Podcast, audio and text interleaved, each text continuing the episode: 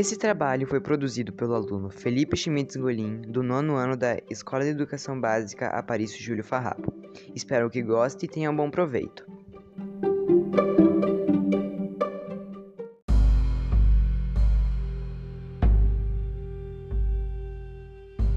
A Primeira Guerra Mundial Ocorrida de 1914 a 1918, a Primeira Guerra Mundial foi um dos mais marcantes conflitos da história. Nesse podcast, comentarei sobre esse conflito histórico, bem como suas rivalidades, conquistas e outros pontos importantes.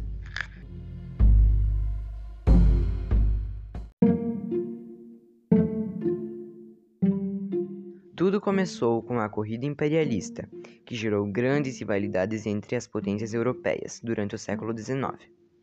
Logo, duas grandes alianças, a Tríplice Entente e a Tríplice Aliança, formaram-se com o objetivo de unir forças uma contra a outra e isolar rivais.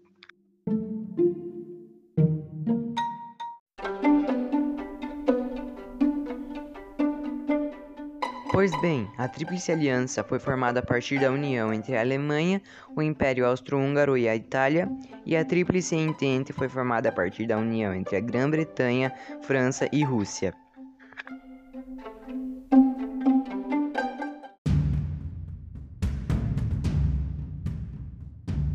Mas o que provocou o evento foi a morte do herdeiro do trono austro-húngaro Francisco Ferdinando por um estudante chamado Gavrilo Príncipe. O Império Austro-Húngaro responsabilizou a Sérvia pelo atentado e declarou guerra contra a própria. Em sete dias, as principais potências tinham se engajado na guerra. Aí começou a Primeira Guerra Mundial.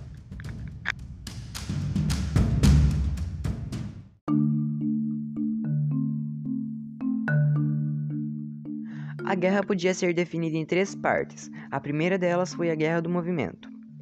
Essa fase foi marcada por um intenso movimento de tropas. Alemães marcharam contra a Bélgica e chegaram às vizinhanças de Paris. Mas nenhum dos lados conseguiu vitória, pois os ingleses contra-atacaram e deteram o avanço alemão. A Guerra dos Trincheiras foi a segunda fase. França e Inglaterra de um lado contra a Alemanha de outro. Cavavam 640 quilômetros de trincheiras e lutavam noite e dia. Mas em 1915, a Itália rompeu com a Alemanha e aliou-se à Tríplice Entente. Enquanto isso, a Rússia assinou um contrato de paz com a Alemanha e saiu da guerra. Em 1917, os Estados Unidos e o Brasil, que tiveram seus navios afundados pela Alemanha, aliaram-se à Tríplice Entente.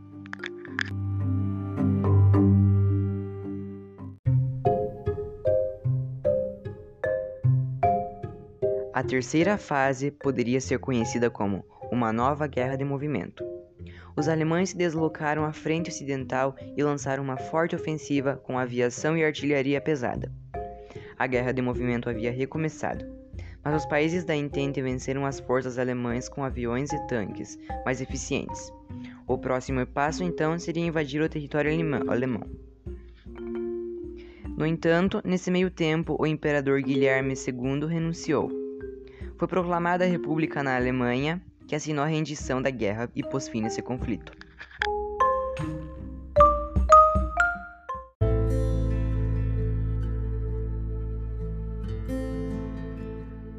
Mas, como todo conflito deixa sequelas, com esse não foi diferente. Cerca de 9 milhões e 200 mil pessoas morreram, 20 milhões de pessoas acabaram mutiladas e dezenas de milhares de órfãos foram refugiados.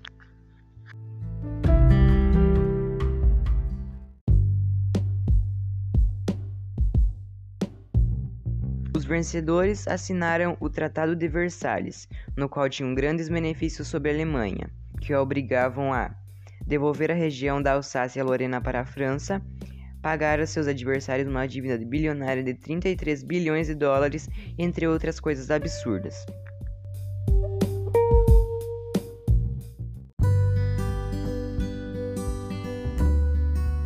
E foi assim que se acabou um dos maiores conflitos da história a Primeira Guerra Mundial.